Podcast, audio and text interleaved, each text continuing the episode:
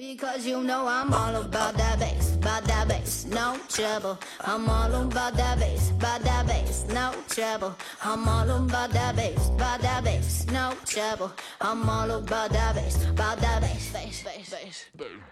好了，你现在正在收听到的是艾泽拉斯之声啊，我是主播高阳。But I can shake it, shake it. 今天跟大家去聊些什么呢？在之前的节目当中，应该跟大家回忆了 PVE 的每一个时段嘛，却迟迟没有去说另一个分支 PVP。那么今天就跟大家一起去关注一下魔兽世界的另一个重要的分支啊，PVP 当然啦，其实，在魔兽世界正式跟大家问世以来啊，你会发现其他的游戏有一个很神奇的设定啊，那就是红名，没有错啊。在此在此之前的游戏啊，你可以 PVP，但是它是有代价的，代价就是你如果杀了一个人，你就成为了众矢之的呀。但是魔兽却不同啊，在一个一开始就没有限制 PVP 这条道路。嗯，在种族冲突的大背景之下，弱肉强食成了这个虚拟世界中最为基本的准则。联盟部落碰到了一起，就宛如冤家聚首，分外眼红，抄起斧头那就是一个干啊！用我们的话说就是，凡是红名皆是怪。但是随着啊，随着 PVE 的到来，有一些玩家们选择了去打一，而不是去打 P 呀、嗯，所以说野外慢慢的变得荒无人烟，偌大个地图碰到联盟狗或碰到部落猪的几率啊，实在是屈指可数。那怎么办呢？暴雪想了一个非常聪明的办法，你不是愿意杀人吗？你不是想当杀戮的机器吗？那么好吧，我们就把这样的一些人聚集起来，让你们在一个地图当中互砍啊！大家一起来，你站点，我夺旗，脸盆送你坐飞机。他脸盆，呵呵，当年的一个，哎，那个叫什么贼来着？啊，当年的假死贼笑了是吧？之后啊，我也会跟大家去做一期节目啊，就是各个年代的 PVP 之神啊。我说的 PVP 之神，可能也是相对于大环境而来的比较有 PVP 优势的人吧。其中就有一个假死贼。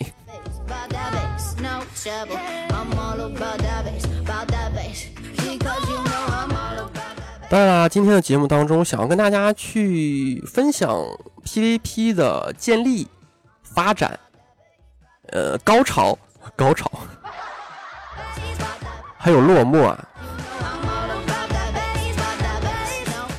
在建立这一块儿啊，其实不想跟大家去多说太多的战场啊，因为大家也知道嘛，嗯，到目前为止啊，魔兽世界当中被所有 PVP 玩家公认的战场也只有三个啊，也也就是三大经典战场：战歌、呃，奥山，还有阿拉西。脑子突然间羞抖了，刚起床。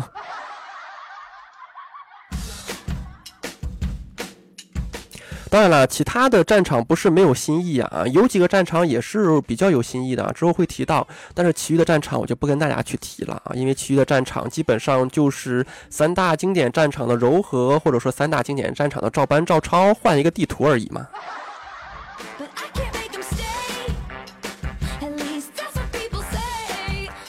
先来说一说入门级别最低的战场吧，战歌峡谷啊。啊，真的啊，张哥峡谷作为一个准入级别最低啊、区域接触最早的地方，成为了很多 PVP 玩家们啊啊、对于战场的一个启蒙吧啊，对它的规格也不是很大，规则也不是很复杂啊，有很有很多类似于曾经在 FPS 游戏里面出现过的夺旗模式啊。本方的目标就是用每一种可能的方式进入对方营地，将对方的军旗或巧取或强夺，直到带回自己的营地当中啊。在此的规则之下，PVP 不再是一种简单的杀戮游戏，而融合了战术和团队的成分在里面。简简单单的一个夺旗，分配多少人守家，多少人抢旗，要正面强攻还是要小道偷袭？清朝出动以亚人之势啊，去拿旗或者是固守拦截，伺机而动，这都是要一定程度的思考的。暴雪的游戏从来都是如此的，从根本上杜绝了无脑的可能性啊！当然了。好像后面几个战场也会慢慢的变得无脑起来。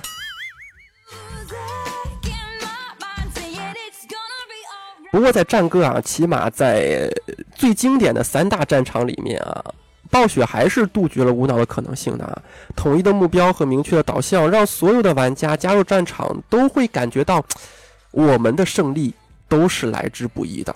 而独行侠在战场当中一直都是被唾弃的。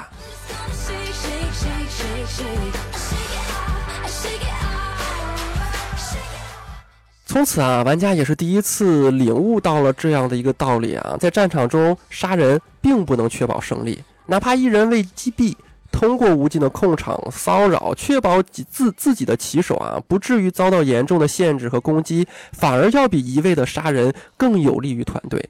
而棋手本身要做的也只有一个字，那就是跑。呃，激活那个小德，就打德，就打德。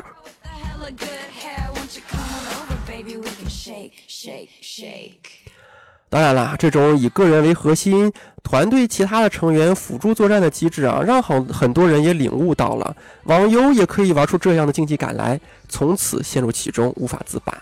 你知道战歌峡谷这个战场最成功的地方在哪里吗？最成功的地方在于玩一面旗子，玩了能有十年多了吧，快十一年了，仍然不会觉得腻呀、我想这也就是最经典的三大战场的成功之处吧。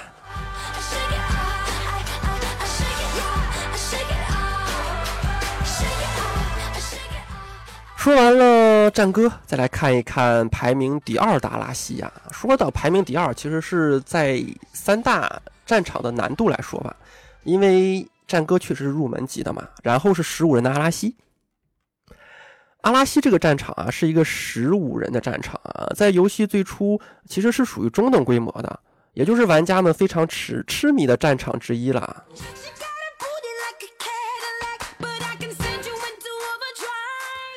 它的最大的特点是什么呢？它的最大的特点，我相信很多玩家都知道嘛，就是资源带领胜利，就是资源点的设设定嘛。啊，整个地图在五个位置分布着不同类型的资源点啊，在玩家将资源点上的旗帜花时间开启之后，就会为自己方赚取资源，而哪一方的资源点先到达两千，哎，两千。哎呀，那是很早很早之前的事情了。我记得当时还有个成就，就是一千九百九十比两千，你会拿到一个成就，而这个成就我已经拿到了，而这个成就拿到的方法却非常奇葩，在这里不多说。当然了，先拿到啊，曾经曾经先拿到两千的玩家就会获得战场的胜利嘛。说实话啊，从八十五级之后就再也没有打过战场了，所以说，现在现在是一千五，应该是一千五吧。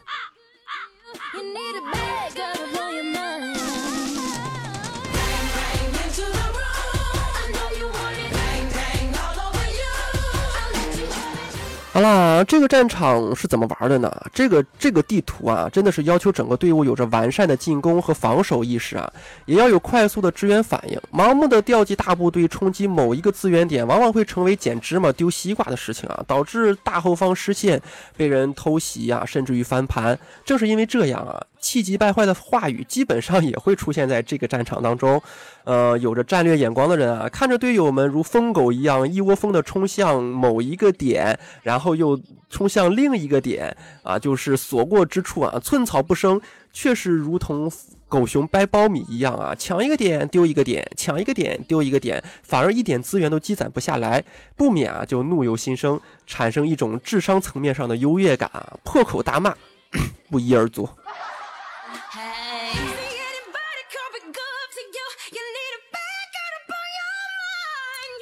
当然了，这个战场的地形也是很有意思的啊。玩家们从出口啊，应该是门口，门口出来之后啊，你会发现它就和 DOTA 一样啊，现在应该不适用于用 DOTA 举例子了，就跟撸啊撸一样。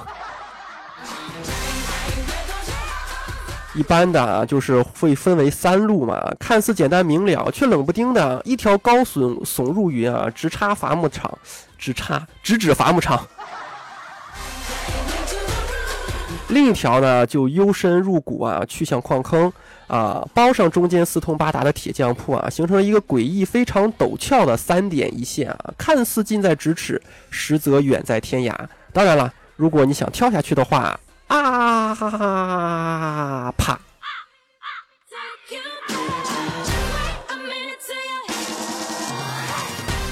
嗯，虽然说跳下去基本上是必死无疑吧，但是有着类似漂浮术或者是诺格福格药剂的玩家们啊，却可以成为偷袭的骑兵。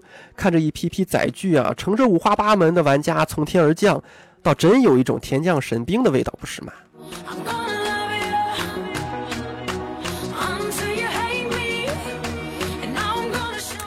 最后再来说一说奥山吧。奥山它是一个值得被拿出来大书特书的一个副本，所以说在这种主题性的总结类的 PAP 的环节当中啊，我就简单的提一嘴，之后我会出一档节目，这一档节目会单独去说奥山，说它十分呃十分钟太少啊，说个半个小时的，说一下奥山的发展史啊。在这里面啊，就简单提一下奥山。奥山为什么说它是经典三大战场之一，也是被玩家们公认的最最最最最最最最最最喜爱的战场呢？当然了，之后会会会跟大家说啊，六十年代玩家们比较喜欢，但是到了八十年代中后期啊，到了九十年代左右吧，呃，玩家们是比较讨厌这个战场的。七十年代就有很多玩家开始讨厌这个战场了。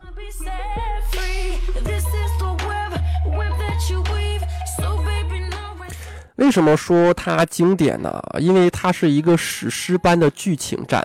可能很多玩家已经不再知道了。为什么说它史诗？可能很多玩家会理解嘛。毕竟四十人对上四十人，人数之多，呃，混战场面之乱啊，就是各种就是什么什么什么火球与冰剑齐飞，啊，可以看得出史诗。但是剧情在哪里？可能很多玩家已经不知道了。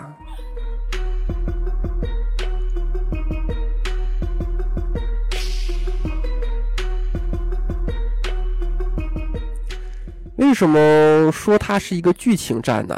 因为可能暴雪认为，就是无脑的杀戮应该还不够吧。所以说，在这个战场当中，暴雪竟然啊，还在这样的一个世界的大战场中加入了各式各样的任务与 NPC，每每都有双方的世界 BOSS 被召唤出来，在中场会面平推，那场场景啊，简直像极了魔幻战争啊！Now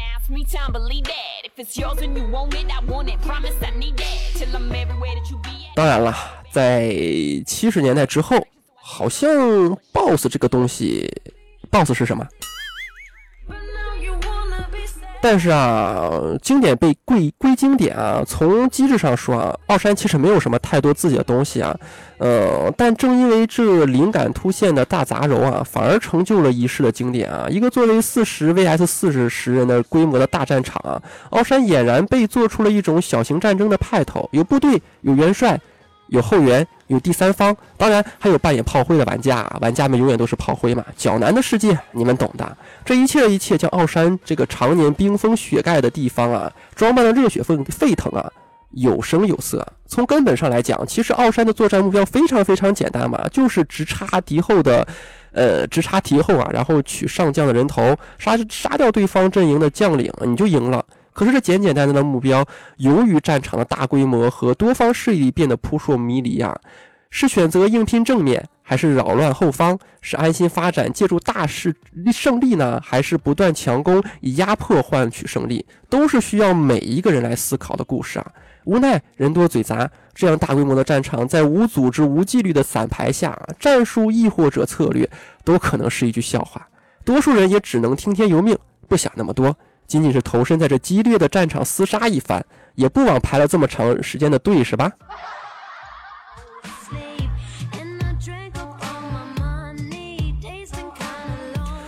当然了，三大战场过后，也有一些战场有它自己的特色啊，比如风暴，风暴就是一个新瓶装旧酒的一个比较有特色的战场。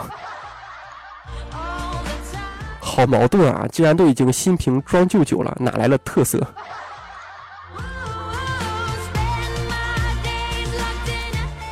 呃，我相信风暴之眼应该也会被大家熟识吧，因为它是 TBC 引入的一个新的战场嘛，战区漂移到了虚空，呃，但新意却明显没有第一代战场那么多了啊。这个战场的胜利模式糅合了战歌和阿拉西的两种啊，既要夺旗又要守点。而因为资源点不像阿拉西那样呈现单数嘛，所以说作战中更多的是一方固守，让他久攻不下啊，就看谁家的棋手更有作战能力啊。这使得这个战场相较于其他地方略显战术性啊，防守多了也就变得乏味了嘛。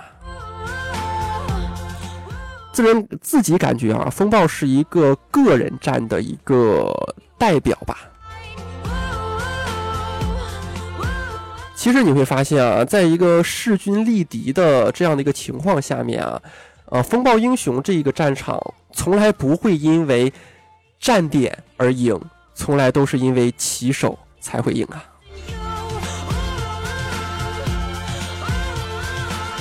但是当时啊，但是啊，什么但是当时？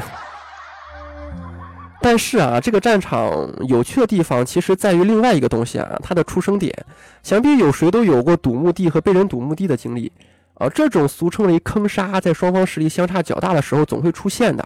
而风暴之眼这个奇葩地形，完全杜绝了这种残忍不人道的虐杀方式。出生地的墓地在一块悬浮在高空的巨岩之上，只许下不能上。呃，如果啊下方真的就是有如狼似虎的群众，也没有关系啊，就看他们接着跳脚就好了嘛。法术技能也都是鞭长莫及的，无法打到上面的群众。没错啊，即使是法，就是火法跟射击力这样的一个拥有四十一码超长射程的家伙啊，也只能勉强沾点边。但如果我们呃稍微的退回一点点的话，马上也只能望洋兴叹。当然了，输是肯定会输的嘛。但是相较于其他战场的坑杀而言，好歹咱们是不是有点面子啊？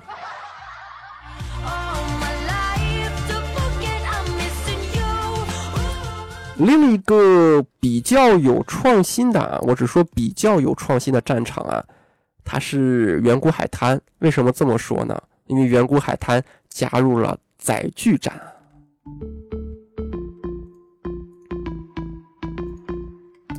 如果没有记错的话啊，载具战的最初兴起应该是来自于八十级，八十级暴雪开发出了载具系统啊。至此之后，好续好像啊，围绕这个载具系统的点子啊，就从来都没有停下来过。嗯，远古海滩作为一个载具系统战场的试验品啊，确实回归了最根本的战斗啊，极力突出在载具系统辅助下的攻城战的爽快感。整个战场联盟部落分别扮演进攻和防守嘛，在规定的时间内，谁推得快，谁杀得多，谁就算赢了。啊，相对应的，进攻方有大量的投石车和炸药可供使用，而防守方则有炮台和传送门。啊，激烈高强度的战斗啊，没有太多的战战略战术可言啊。倒是符合了现代人越来越快的生活节奏啊！但是还记得那个传言吗？对，不能上炮。哎，不不得不说吧，这个战场简单粗暴的方式啊，带来了一种返璞归真的无脑的快感啊！稍有经验的玩家通过时间基本就能判定出整场战战斗的输和赢了，但这并不妨碍战斗的豪快性啊！抢滩登陆啊，步兵围战车啊，城墙扫射。啊！自杀攻击每一个部分都是主战场啊！极短的复活时间和透不过气的压迫性，让很多厌倦了风暴对推的玩家尝到了新的乐子。不过说句实在话吧，有前面的风暴垫着底呀，暴雪再出一个新的什么战场，恐怕都会有好评吧。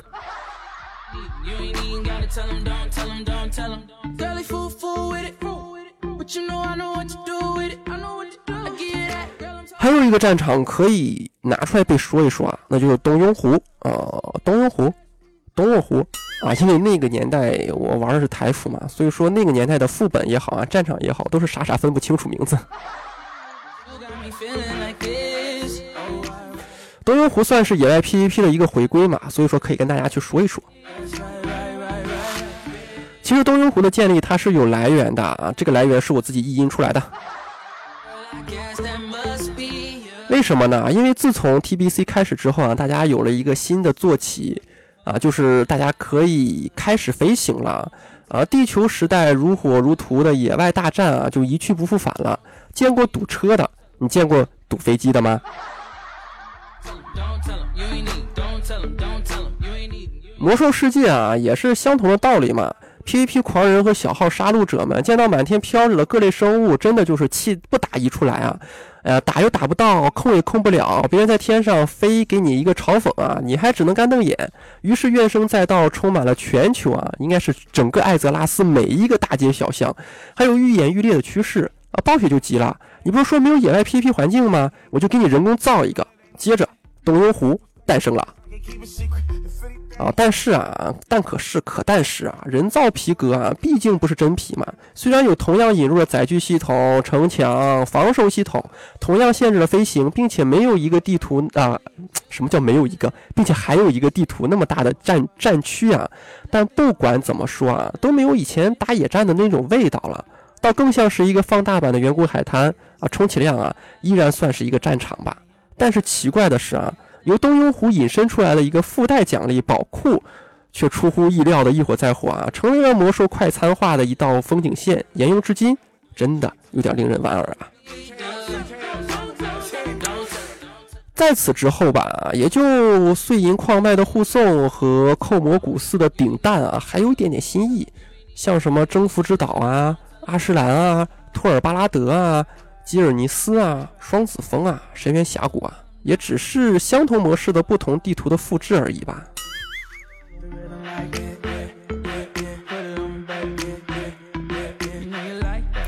说完战场，再来说一说人。为什么要说人呢？啊，就如同每一个班上都有一个胖子，每一个办公室都有一个奇葩一样啊。来战场里的人也都并不是啊，每一个人都是来打架的。总有一些战场的怪人，就像是田地里的金龟子，夜空中的萤火虫，那么的鲜明，那么的出众啊。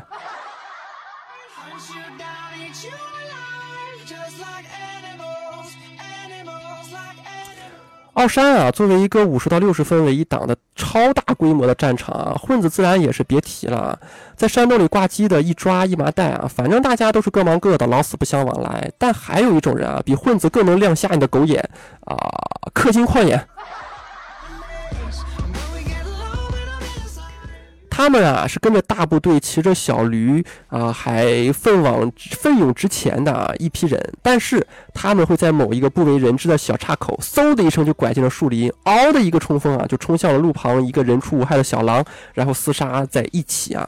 仔细一看，肩上的半边 T 零肩膀和灰色的等级数字赫然入目。没错，他们不是打战场的，他们是去练级的。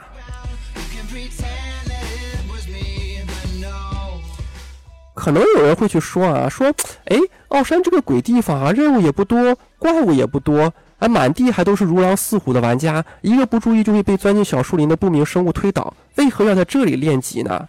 啊，其实啊，他们也就是为了那个猪头锤呀，是吧？嗯，怎么说好呢？就是这些玩家啊，他们对自己的人生啊，早就做好了规划，从娃娃抓起嘛，一边练级一边混声望。呃，有时偶遇这种玩家，都会啊，怎么说好呢？对立阵营嘛，就是看到这样的玩家之后，都会默默的走开啊。毕竟啊，何必去打扰别人追求追求梦的步伐呢？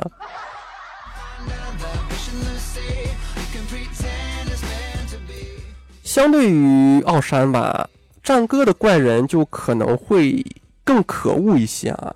呃，在早先跳跳墙 bug 啊还没有解决的情况下，他们加入战场的唯一乐趣就是用尽全心呃全力呀，把对方的旗子偷出来，然后藏好，隐藏的位置啊，那叫一个千奇百怪啊。多数人还会引用诺格福格药剂啊，把身体再缩缩小一个型号啊，蹲在草里，藏在树上啊，不注意路过都看不到啊。经常会将对方的优势和耐心消耗殆尽啊，一波一波退，一波一波进。他们的 怎么说好呢？他们依然会乐此不疲吧？他们并不在意胜负啊，也不在意对手的气急败坏和队友的嬉笑怒骂。哎，我玩的就是躲猫猫，你来抓我呀！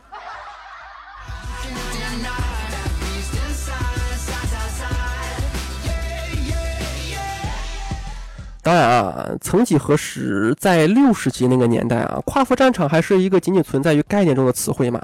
所以那个时候的奥山啊，散排是非常冷门的。为什么啊？因为排进去人根本就凑不够嘛。啊，好吧，因为排的时候根本就凑不够人嘛，根本就进不去嘛。想想看啊，你出生在一个鬼服然后啊，还是一个联盟部落比例极其不均匀的鬼服。然后你进入战场，你发现了什么？对你变成了 PV P P P P P P P P P P P P P P P P P P。不管是什么活动吧，在双方实力一边倒的情况下，就完全没有它本身的意思了。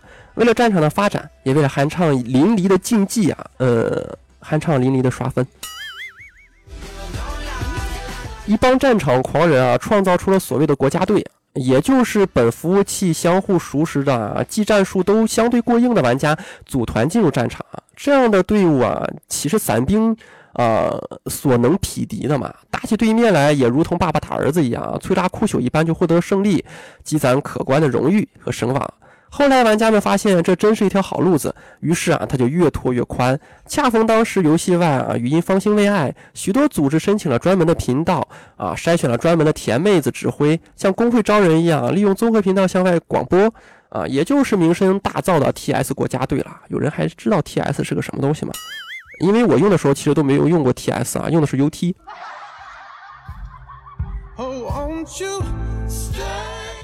当然了，对于那些几百年都没有见过妹子的宅男们啊，听到软妹子的声音啊，就跟打了鸡血一样，嗷嗷叫着就奋勇杀敌，如同推土机一样，从中场撵到了对方墓地堵杀啊，直呃一直杀的啊尸横遍野啊，血流成河，恨不得对方，恨不得啊能砍到对方啊永世不得超生啊，其声势大，不亚于鬼子进村。无数玩家沉迷其中，每天反复着坑杀与被坑杀，其乐融融啊。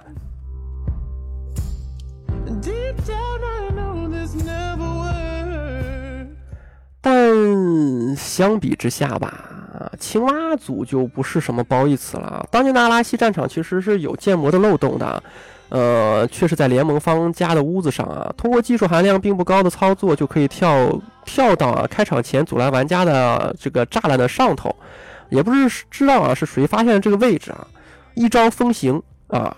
然后啊，每一次加入战场，都能看见一波人在那里如同青蛙一般蜷曲着大腿啊，做着跳跃的运动。然后在开场之前啊，就翻出了门啊，满地图转悠一圈，直接占全五个资源点，然后率领着大军啊，在部落门口以逸待劳了。我相信啊，经历过这个时代的部落玩家啊，应该无人都不为之愤慨。谁料接下来的一个版本当中，部落竟然也能从山坳里面硬生生挤出一条路来啊！积怨已久的部落血性男儿哪里放得过这种机会呢？战场青蛙队啊，风靡全球，一时无二，最终导致暴雪修改了模型，断了捣乱族的路，同时也伤了爬山族的心呐。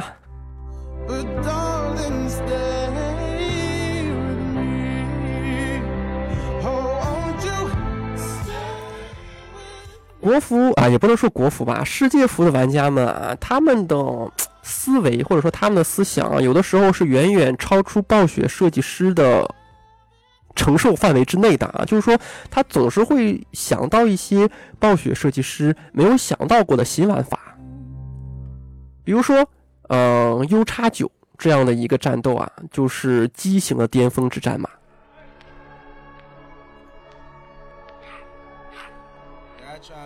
可能有人问啊，U 叉九是个什么东西啊？U 叉九啊，翻译成英文就是 Under 叉九战场的意思啊。什么意思呢？其实就是，我相信很多玩家都有打过吧。就是其实战场它是分等级的，就是每十级一个档嘛。就是什么二十九级啊、三十九级啊、四十九级啊，就是那一个档的巅峰嘛。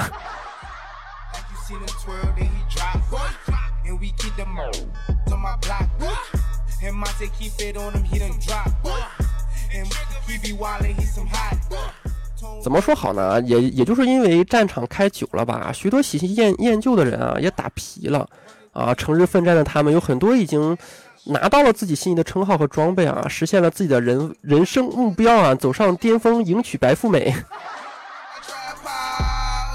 所以说啊，他们面对着每日不停的厮杀啊，终究还是有了倦怠的情绪，接着就开始练小号来舒缓神经，啊，然后呢，就有人发现了，在低等级的战场当中啊，随着等级的跨度的产生，高级别的人往往比低级别的人啊，呃，强度高了数个档次部分有心的人开始思考思考啊，如何不以此为契机，将优势发挥到极致呢？经过了一代又一代的优化与研究，这种畸形的战场模式啊，现在已经开始现身了。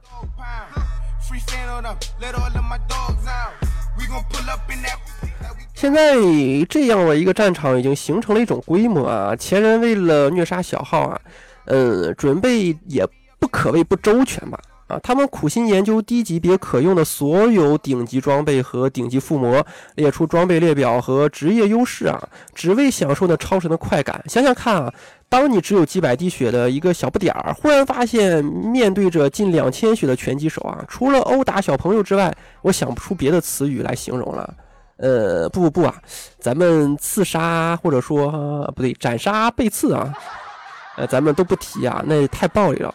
光是苦修工程扔出去的那一枚铁皮手雷，炸到普通人身上就是非死即伤，哪还有什么余力再来战斗呢？当然了，随着这些丧心病狂的玩家们啊越来越多，这几个设定的战场也慢慢演变成为了拳击手互殴的局面啊。虽然少了秒杀秒杀的快感和虐人的华丽啊，却又出现了另一种风情，呃，为打习惯了满级战场的同志们提供了一块新的大陆。呃，怎么说好呢？现在的 U 叉九型战场啊，已经基本上自成一派了啊，有了专门的体系与研究者，也正在啊想着规范化的路子去走啊，向着。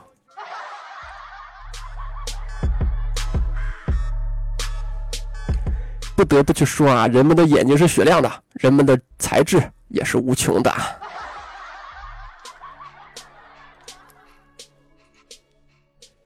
谁说魔兽的乐趣不能超出设计者预想的本身呢？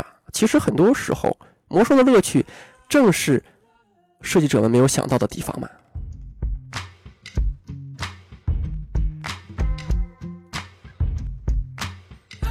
但在这里面也要说一下国服的玩家，其实天朝人嘛，一向是喜欢投机取巧的。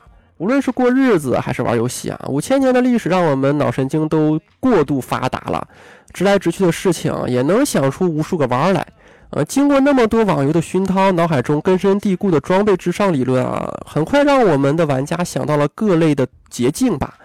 呃，其中之一。就是刷战场啊，所谓的刷就是扫荡嘛，以极快的速度完成战场，并且拿到奖励，以最快的速度成长。这自然需要里应外合，让对方像个木头人一样配合你的动作啊，让你往东你绝不往西，让你蹲下你绝不站起来。在这个对立阵营无法交流的魔兽中，看起来是一个很困难的事情，在老油条们的手里啊，却完全不是个事儿。游戏外的联系如火如荼的进行，在没有跨服战场的时代啊，刷子们真的是嗨到飞起啊！具体方法也非常简单嘛，双方联系好，你机场我机场，排进去，对方就脱光衣服站在冰天雪地任你 A O E，专人抢占资源之后啊，静等时间完成即可嘛。令人发指的效率让很多人如愿以偿的拿到了铁皮，拿到了猪头锤，或者是其他奇奇怪怪自己想要的玩意儿啊。虽说这些志向远大的，呃，这样的一些大元帅啊，或者刷高都的人们，依然得起早贪黑，没日没夜，生怕自己啊。对手哪一天就超越了自己嘛？而到后期啊，跨服战场与匹配机制的改变啊，使得刷分数队无法这样的肆无忌惮了。明令禁止的外挂又悄悄的持续了一个一一阵子嘛。虽然说啊，魔兽这个游戏啊，对于外挂的管制不可谓不严，而即使这样，也有人敢于尝试，大大方方的在战场里使用变速器啊，使用穿墙，以喷气式飞机的速度啊，把旗帜运回己方营地。而胆子小点的，拿个脚本刷刷战场挂机嘛，半天动一下，然后消磨人生混装备啊。虽然说会遭来举报一片，但那却是后话，在这里就不提了。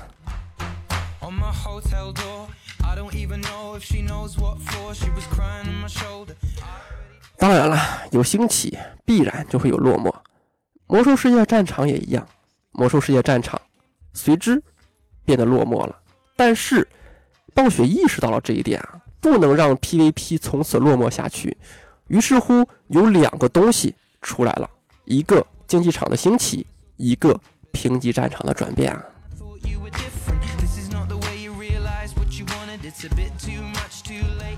在 TBC 开放的时候啊，一个崭新的名词映入了大家的眼帘，那就是竞技场啊。虽然说国服啊，因为特别迟的原因，错过了整整一个赛季。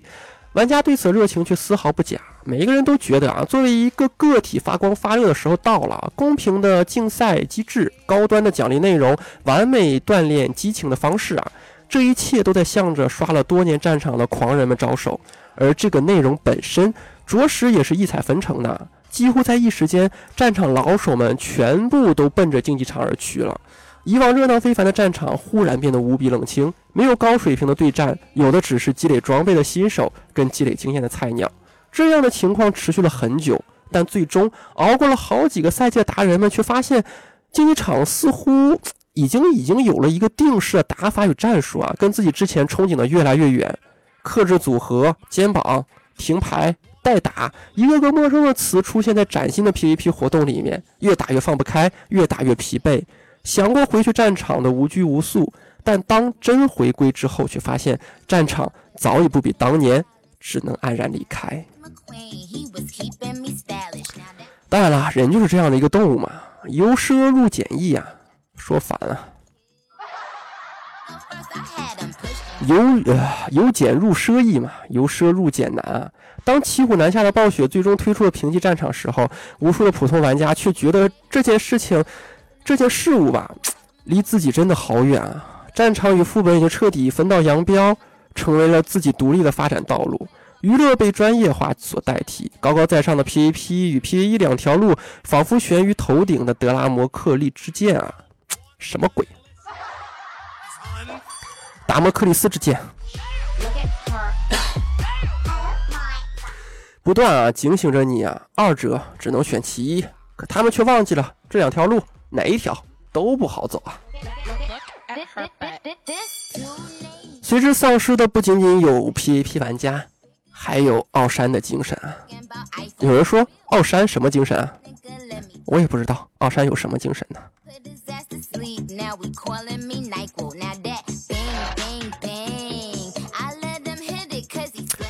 曾经啊，在很久很久的一个版本的时候啊，有一个战场的评选活动。当然了，风暴之眼以百分之九十以上的高票数啊，众望所归的获得了史上最糟之名。但奥山得票却是第二，却超出了很多人的预期吧。奥山是一个真的是一个很好的战场啊，起码我一直是这么认为的。在很早的时候啊，一场势均力敌的奥山打上几天几夜也不是什么奇异的事情嘛，那是一个战争啊，一波一波的人走了。一波一波的人填充了他们的位置，尸骨散落，血染冰川，一场场的拉锯啊，一次次的偷袭，空军的压制，前行组的奇袭，BOSS 的威慑，那才是真正的奥山。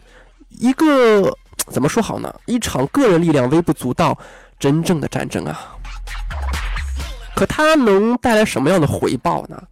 战了几天的结果，不过是一场胜利的点数。用相同的时间去任何其他战场，都足够给你带来数倍的收益啊！所以，当玩家的念头落到了实处，奥山模式也就必然的失败了。别的不说，七十后的玩家有几个见过奥山 BOSS 的互殴？只求简，只求单位时间内获得最大的荣誉，哪个战场效率高就刷哪个。纯粹功利化的大环境之下，奥山精神已经丧失许久了。当然了。游戏终归是一种娱乐的形式，娱乐他人更是娱乐自己。在所有的东西成为一张怎么说好呢？记录明确的装备列表之时吧，我想，游戏已经失去了它本身的意义了吧？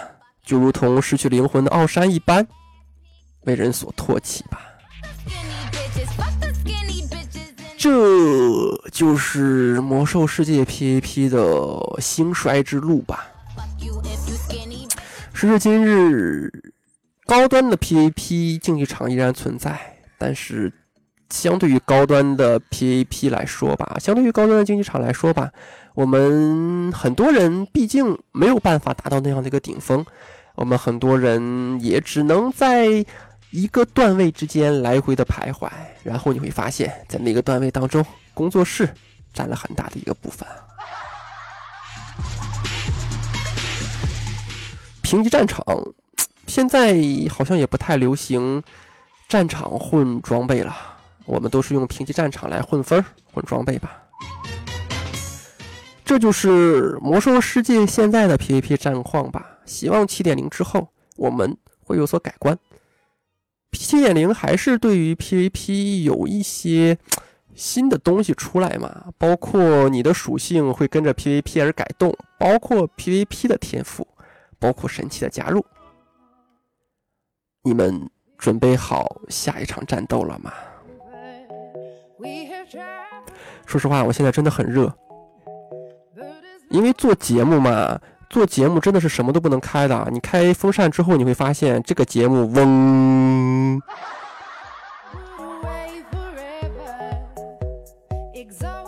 完了之后，如果你开门的话，你就会发现，就是家里人说话声音啊，就基本上都能盖过你的声音。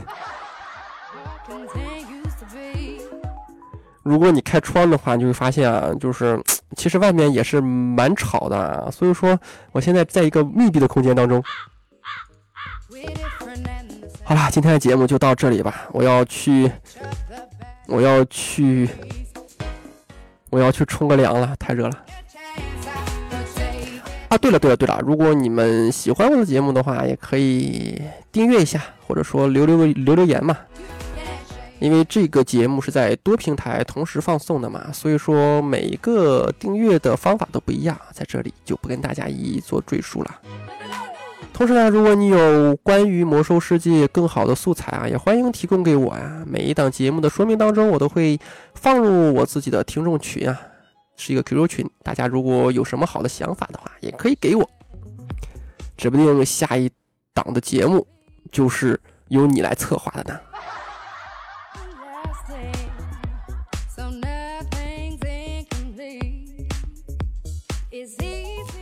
好了，本来想拉到这首歌结束的，但是感觉我撑不到那么久了。大家下期再见吧，大家下周见，嗯嘛。